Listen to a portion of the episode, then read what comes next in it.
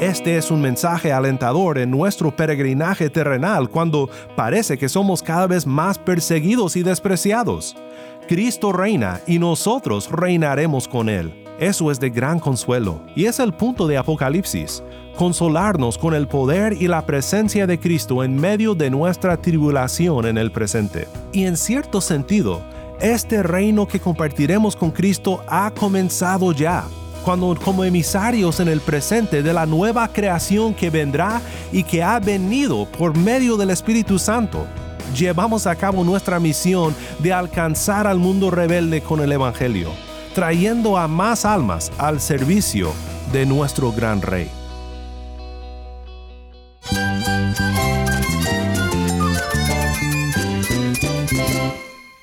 Cristo es todo para mí. Mi Salvador, mi amigo, mi guía. Cristo es mi verdad. Es nuestra guía, nuestro faro. Cristo es el Señor y Salvador. Nuestro protector, nuestro amparo, nuestra fortaleza. Es Jesús, el único que te lleva a Dios, el único camino, la verdad y la vida. No hay más ningún camino, es Jesús. Estás escuchando a El Faro de Redención, Cristo desde toda la Biblia para toda Cuba y para todo el mundo. Hola, soy el pastor Daniel Warren. Gracias por acompañarme aquí en el faro.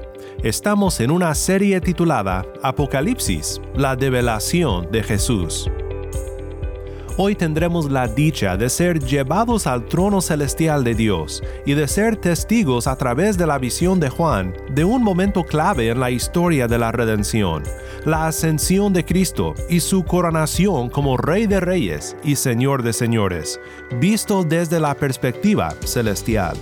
Si tienes una Biblia, busca Apocalipsis 4 y 5 y quédate conmigo para ver a Cristo en su palabra.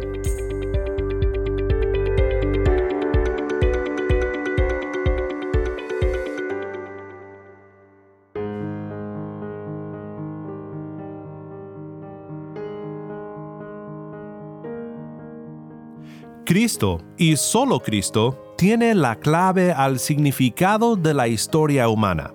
Aparte del regreso victorioso de Cristo, la historia no marcha.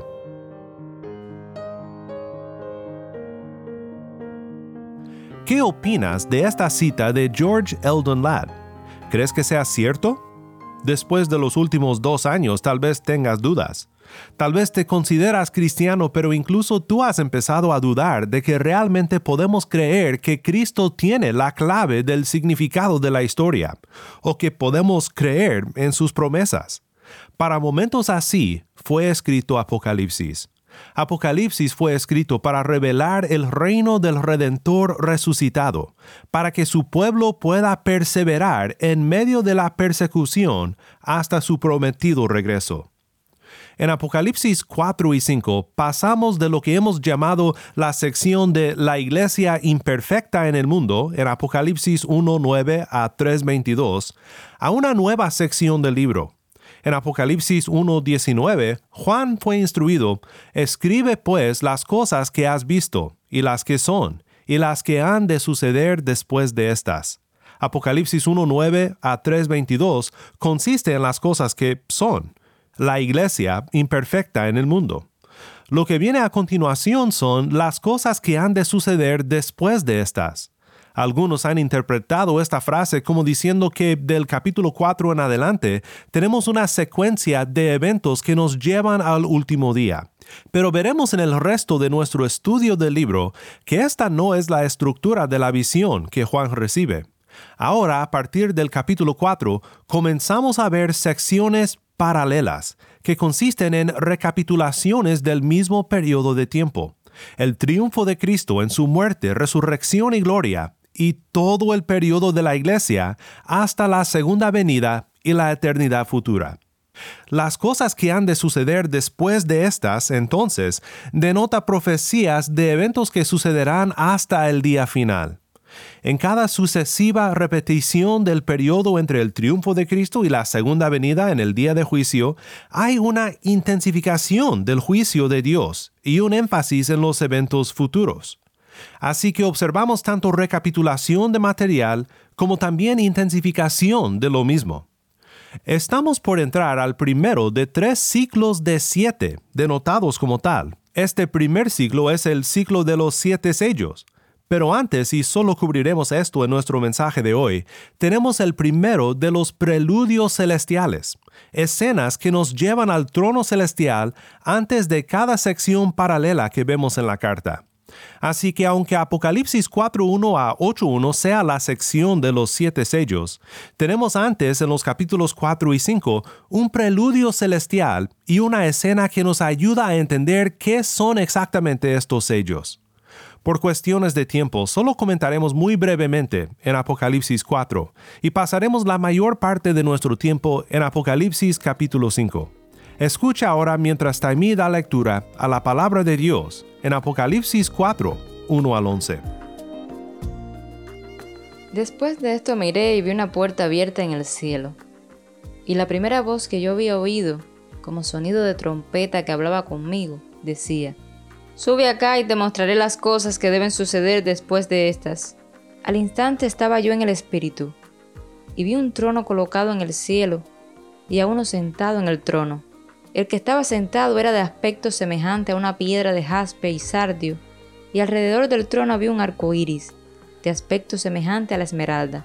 Y alrededor del trono había veinticuatro tronos, y sentados en los tronos, veinticuatro ancianos vestidos de ropas blancas, con coronas de oro en la cabeza.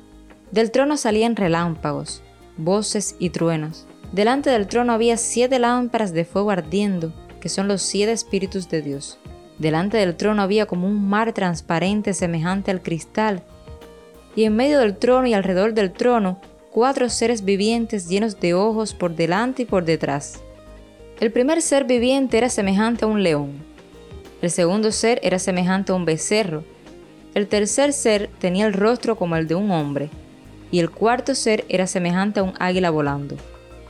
Los cuatro seres vivientes, cada uno de ellos con seis alas, estaban llenos de ojos alrededor y por dentro. Y día y noche no cesaban de decir, Santo, Santo, Santo es el Señor Dios, el Todopoderoso, el que era, el que es y el que ha de venir. Y cada vez que los seres vivientes dan gloria, honor y acción de gracias a aquel que está sentado en el trono, al que vive por los siglos de los siglos, los veinticuatro ancianos se postran delante de aquel que está sentado en el trono y adoran a aquel que vive por los siglos de los siglos, y echan sus coronas delante del trono, diciendo, Digno eres, Señor y Dios nuestro, de recibir la gloria y el honor y el poder, porque tú creaste todas las cosas, y por tu voluntad existen y fueron creadas.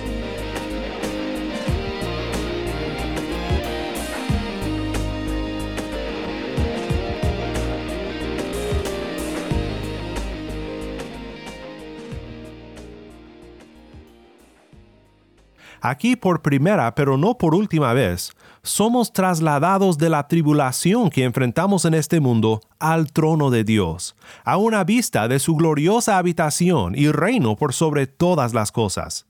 Tenemos simbolismo aquí que trae a la mente a Sinaí y la santidad de Dios demostrada de manera desafiante para seres pecadores como nosotros. Los seres vivientes con aspectos tomados del Antiguo Testamento han sido identificados o como seres angélicos de una altísima orden, o como símbolos tal vez de toda la creación. No es muy importante saber qué exactamente son los seres vivientes porque sabemos lo que hacen. En la visión de Juan declaran la santa identidad de Dios y honran a Dios. Representan la continua adoración celestial. Los 24 ancianos representan al pueblo de Dios en su totalidad, representando de manera simbólica a las doce tribus y a los doce apóstoles. 12 más 12, 24. Todo el pueblo de Dios, tanto su pueblo en el Antiguo Testamento como también su pueblo en el Nuevo Testamento, el nuevo Israel, la nueva humanidad unida como uno en Cristo Jesús. Todos los resplandecientes colores alrededor del trono comunican la gloria y la majestad y la hermosura de Dios. Y algo muy interesante de notar es lo que Juan describe que está delante del trono. Dice, delante del trono había como un mar transparente, semejante al cristal. Nosotros pensamos en cristal tal vez como una ventana o como un frasco de vidrio. Pero pienso que debemos de recordar el trasfondo antiguo testamentario y que el mar se asociaba con el caos. En el Éxodo, el mar encerró al pueblo de Dios entre sus perseguidores y la muerte. El mar en el mundo antiguo era un lugar lleno de monstruos mitológicos y representaba el caos y el peligro. El Salmo 46 describe el peligro en términos de los montes, lugares seguros en el contexto histórico, removidos y arrojados al mar. Más adelante, Juan dirá que en la nueva creación ya no habrá mar, simbólico del triunfo de Cristo por sobre el caos y el mal. Así que todo el caos y el peligro representado por el mar se encuentra ¿dónde? Frente al trono de Dios, bajo su soberano poder, bajo su control. Apocalipsis nos presenta una imagen aquí de la santidad de nuestro glorioso Dios y de su control soberano por sobre todas las cosas. Enseguida veremos que no solo es soberano, sino que tiene un plan para la historia, un plan que está siendo llevado a cabo por Cristo, nuestro Redentor. Escuchemos ahora Apocalipsis 5, 1 al 10. En la mano derecha de aquel que estaba sentado en el trono vi un libro escrito por dentro y por fuera, sellado con siete sellos. Vi también a un ángel poderoso que anunciaba a gran voz, ¿quién es digno de abrir el libro y de desatar sus sellos? Y nadie, ni en el cielo, ni en la tierra, ni debajo de la tierra, podía abrir el libro ni mirar su contenido. Yo lloraba mucho, porque nadie había sido hallado digno de abrir el libro ni de mirar su contenido. Entonces uno de los ancianos me dijo, no llores. Mira, el león de la tribu de Judá, la raíz de David, ha vencido para abrir el libro y sus siete sellos. Miré y vi entre el trono, con los cuatro seres vivientes y los ancianos, a un cordero de pie, como inmolado, que tenía siete cuernos y siete ojos, que son los siete espíritus de Dios enviados por toda la tierra. Él vino y tomó el libro de la mano derecha de aquel que estaba sentado en el trono cuando tomó el libro, los cuatro seres vivientes y los veinticuatro ancianos se postraron delante del Cordero. Cada uno tenía un arpa y copas de oro llenas de incienso, que son las oraciones de los santos, y cantaban un cántico nuevo diciendo, Digno eres de tomar el libro y de abrir sus sellos, porque tú fuiste inmolado, y con tu sangre compraste para Dios a gente de toda tribu, lengua, pueblo y nación y los has hecho un reino y sacerdotes para nuestro Dios, y reinarán sobre la tierra.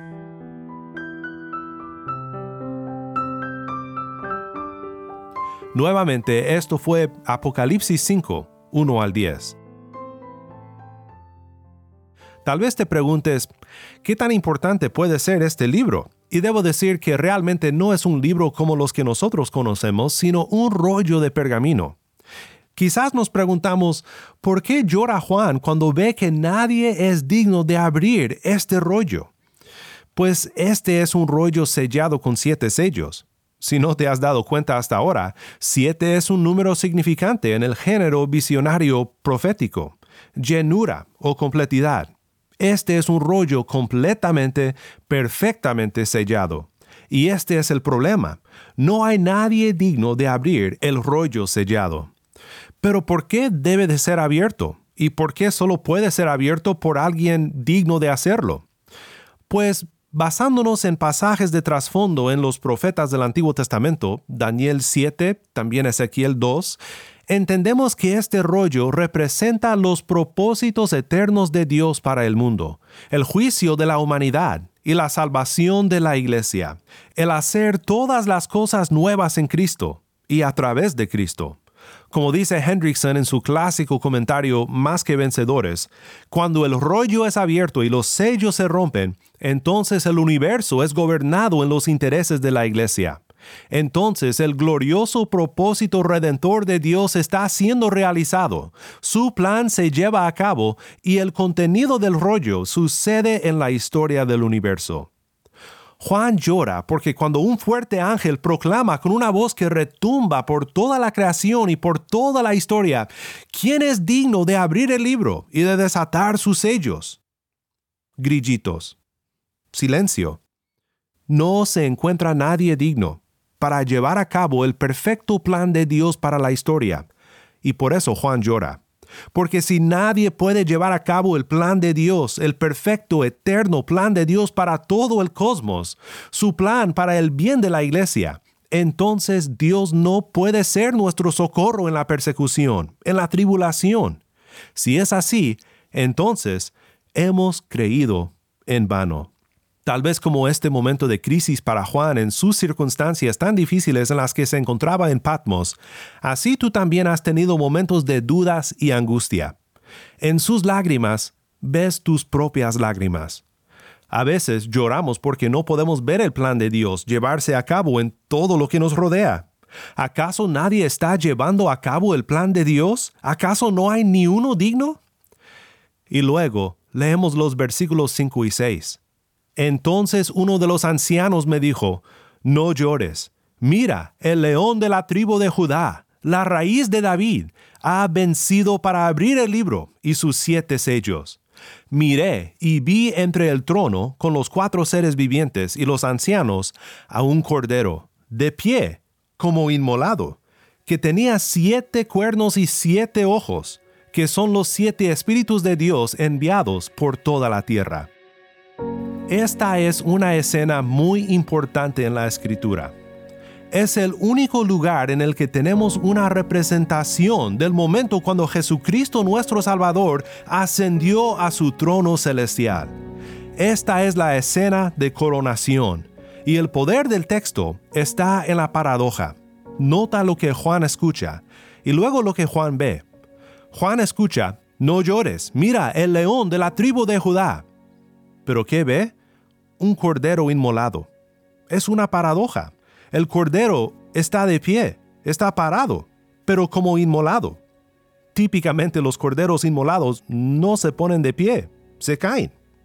Esto destaca la diferencia entre nuestro concepto terrenal de la victoria, la conquista, el rescate y la verdadera victoria. En nuestros términos, la muerte es derrota y no victoria. Se supone que los héroes deben sobrevivir para triunfar, pero no así con este héroe. El león de Judá es el cordero que triunfa a través de la muerte. ¿Y qué de los siete cuernos y los siete ojos? Estamos aquí en terreno altamente simbólico, obviamente, pero ya hemos visto mucho cómo funciona el número siete. Los siete cuernos denotan, con su trasfondo antiguo testamentario, perfecto y completo poder. Salmo 18.2 dice, El Señor es mi roca, mi baluarte y mi libertador, mi Dios, mi roca en quien me refugio, mi escudo y el poder de mi salvación, mi altura inexpugnable. Es la palabra cuerno. El cuerno denota poder. Nuevamente, es una paradoja. Un cordero inmolado con perfecto y completo poder. Él es digno de abrir y llevar a cabo el rollo del eterno plan de Dios. Y luego aparece la representación del Espíritu Santo, como los siete ojos, que son, aquí tenemos la interpretación de la visión, son los siete espíritus. Es decir, Cristo a través de su Espíritu está con el creyente y no hay nada que Él no ve. Eso es de gran consuelo y es el punto de Apocalipsis, consolarnos con el poder y la presencia de Cristo en medio de nuestra tribulación en el presente. Entiende esto. Jesús ve lo que tú estás pasando y Jesús es poderoso para hacer algo al respecto. No solo porque ve todo, ni solo porque es más fuerte que todos, sino porque Él es digno su sacrificio en la cruz del Calvario satisfizo la deuda de tus pecados. Y por este sacrificio en la cruz, Él ha merecido toda autoridad y señorío divino para llevar a cabo el plan de Dios, como el Cordero sentado en el trono. Y nosotros compartiremos en su reino, porque nuestra identidad está en Él. Este es un mensaje alentador en nuestro peregrinaje terrenal cuando parece que somos cada vez más perseguidos y despreciados. Cristo reina y nosotros reinaremos con Él. Dennis Johnson comenta, la tierra no siempre será tiranizada por Satanás y destruida por sus seguidores. El primer cielo y la primera tierra, manchada por la maldición a través del pecado humano, será cambiada por un nuevo cielo y una nueva tierra en donde los santos de Cristo reinarán en justicia. Y en cierto sentido, este reino que compartiremos con Cristo ha comenzado ya, cuando como emisarios en el presente de la nueva creación que vendrá y que ha venido por medio del Espíritu Santo, llevamos a cabo nuestra misión de alcanzar al mundo rebelde con el Evangelio, trayendo a más almas al servicio de nuestro gran Rey. Para terminar, quiero que escuches las alabanzas al Cordero con las que esta hermosa escena visionaria concluye.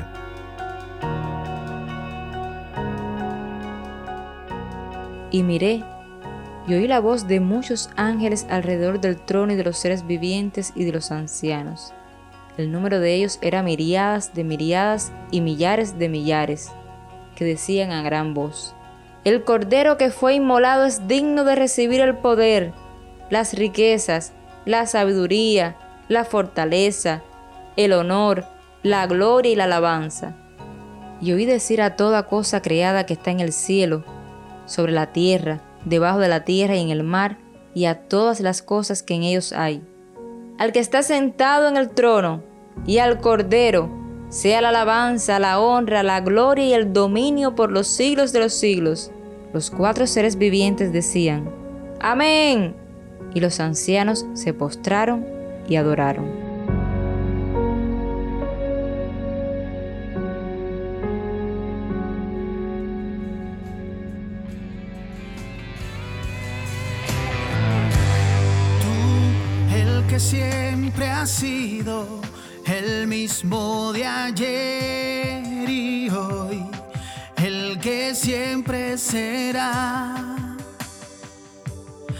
Alfa y omega, principio y fin, el que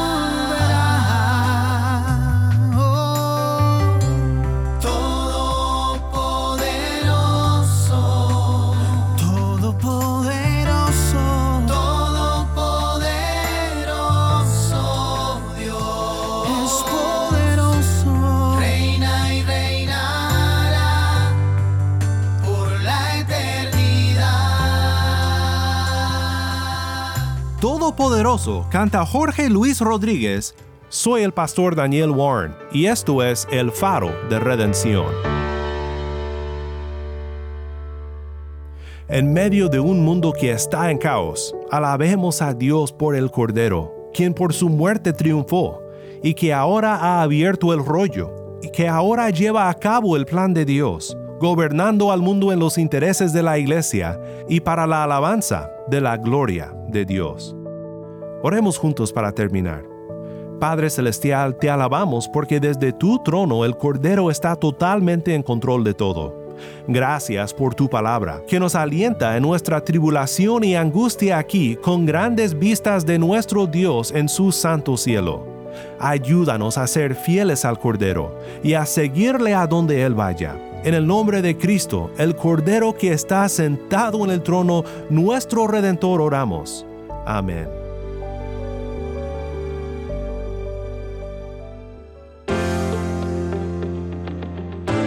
Si estás en sintonía fuera de Cuba y deseas seguir escuchando contenido cubano como este, ora por nosotros y considera unirte con nosotros financieramente para seguir proveyendo este espacio para la voz del pueblo de Dios en Cuba. Para más información sobre el faro y sobre cómo puedes ayudar, visita nuestra página web elfaroderedención.org. Nuevamente nuestra página web elfaroderedención.org. ¿Tienes una historia que contarnos sobre cómo el faro de redención está impactando tu vida? Mándanos un correo electrónico a ministerio arroba ministerio arroba. O si te es más fácil, puedes enviarnos un mensaje en WhatsApp. Nuestro número es 1-786-373-4880. Nuevamente nuestro número de WhatsApp 1-786-373-4880. Y no olvides buscar el perfil de El Faro de Redención en Facebook, Instagram y Twitter, donde encontrarás diariamente más recursos para animarte en tu fe.